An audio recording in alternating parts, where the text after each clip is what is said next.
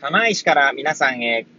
この番組は、八王子生まれ、八王子育ち、震災の前の年から釜石で働くポンコツの頭の中をゆるーりと紹介していく、そんな番組です。はい、皆さんいかがお過ごしでしょうか？変な髪型をしたポンコツ薬剤師こと町田和俊でございます。というわけでですね、今日も気軽にゆるりとおしゃべりしていきたいと思います。さてさて、今日は何の話をしようかなーって感じなんですけれども、えー、まずですね、冒頭、いつも通りですけれども、まだ自家用車がないのでですね、えー、台車の方から、えー、収録しておりますので、BGM はありません。はい。でですね、今日はですね、ちょっとあの、最近あの、まあ、断捨離したんですけれども、えー、その時にですね、ワンダーコアスマートってね、ありましたね。まあ、それについてですね、ちょっといろいろ思うところがあったので、思うところって言い方も変ですけど、まあ、ワンダーコアスマートについてですね、ちょっとゆるりと語っていきたいと思います。はい。えー、もしよろしければ最後までお聞きいただけると幸いでございます。はい。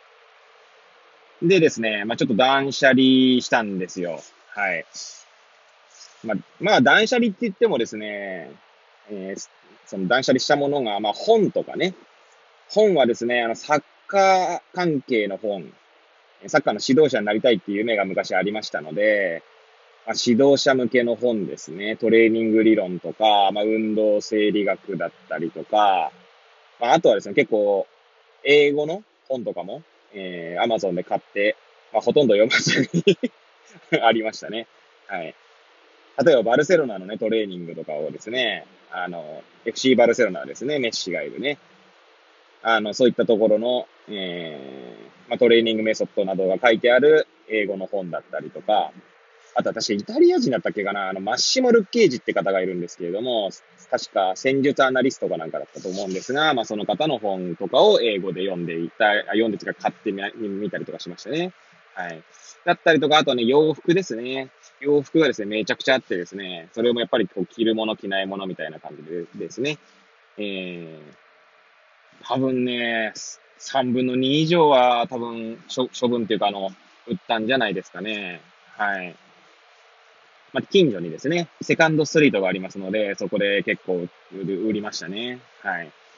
で、まあ、そんな、それ、それはさておきですね。それでですね、まあ、あの、ワンダーコアスマート。え皆さんご存知でしょうか？えー、あれ何年、一年、うん何年前ですかね？もう結構前ですよね。3、4年前かな。まあ、結構 CM ではですね、もう見ない日はないんじゃないかっていうぐらいですね。歌売れるだけで腹筋ワンダーコアーみたいな感じでですね、ひたすら流れてましたよね。まあ今多分もうね、CM は流れてないと思いますけれども、そのワンダーコアスマートをですね、親しく使ってなくてですね、えー、まあ、セカンドスリート持ってったらですね、ワンダーコアスマートはちょっと引き取りできませんと言われたんですね。あ、そうなんですね、つって言って。で結局今はですね、薬局の待合室、まあ男性用と女性用に分かれてるんですけど、まあ男性用、まあ私しか使わないんですけど、まあそこでですね、まあ畳の部屋で、えー、こたつがあるので、まあそこでですね、えー、ワンダークはスマートを置いて、まあ、ご飯食べたらですね、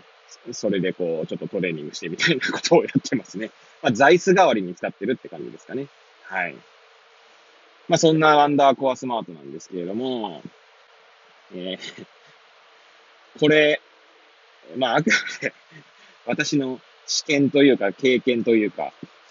なんですけどね、えー、まだサッカーをしていた頃ですね。まあ、ご、何年前に引退したっけかな。引退って言い方も変なんですけど、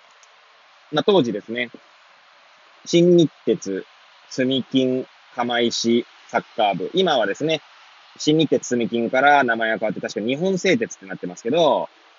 まあその名前がね、変わる前に私は属してましたので、所属しておりましたので、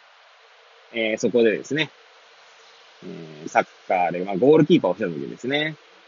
で、その時にですね、ワンダーコア買ってね、やってたんですけど、ワンダーコアやるとですね、なんかこう反応が上がった気がするんですよね まあ、あくまでそれは単純に筋力が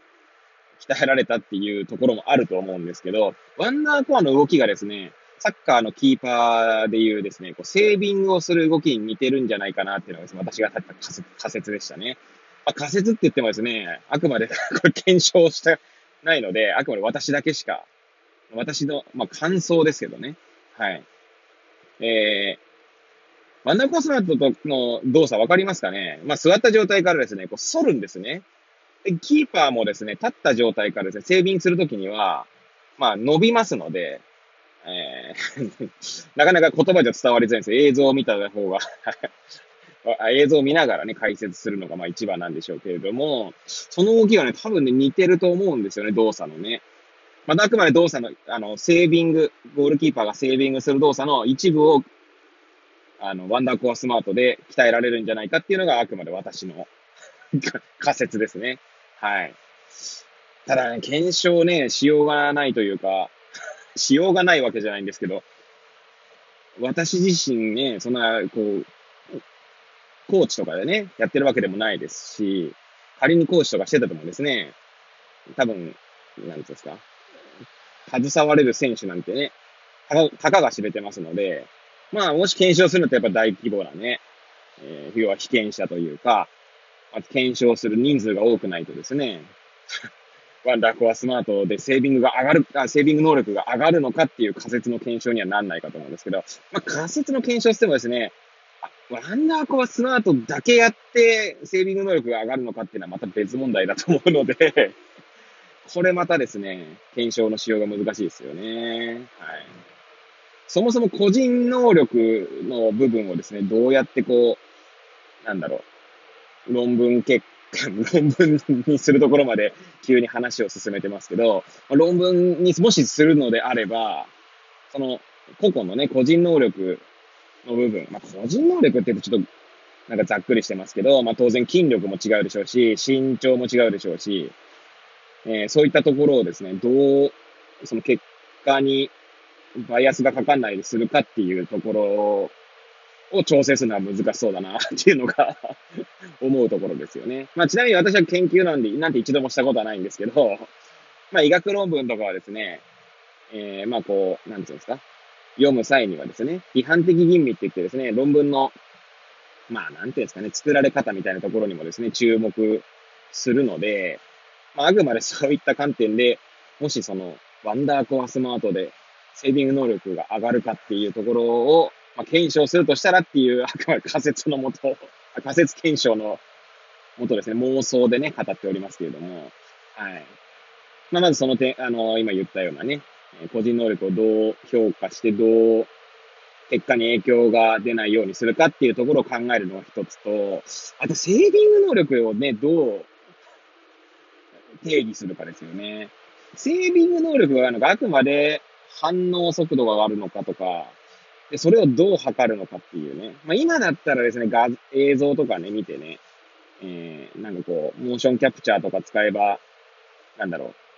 う、と、な、えっと、例えば重心の、重心の移動距離とか移動速度っていうんですか？まあ、そういったのを測れば、検証はできそうですけどね。まあ、なんで、そもそもセービング能力っていうものをどこで定義するのかっていうのがね、によっては この仮説検証、まあ、するつもりもないんですけど、あくまで妄想で言ってるだけなんですけど、まあ意味があるものなのかないものなのかって話になってくるでしょうね。はい。まあ、結構ですね、こういう妄想楽しいなとかって思いながらですね、えー、今日語らせていただきましたけれども、えー、ワンダーコアスマートね。ちなみに多分ワンダーコアスマートが引き取れない理由っていうのはおそらくですけど、みん、あの、まあ、流行りしたりとかってあるんでしょうね。この健康器具なんだ、健康、健康器具というか、えー、そういったマシーンの類にはですね、今もう CM しないですし、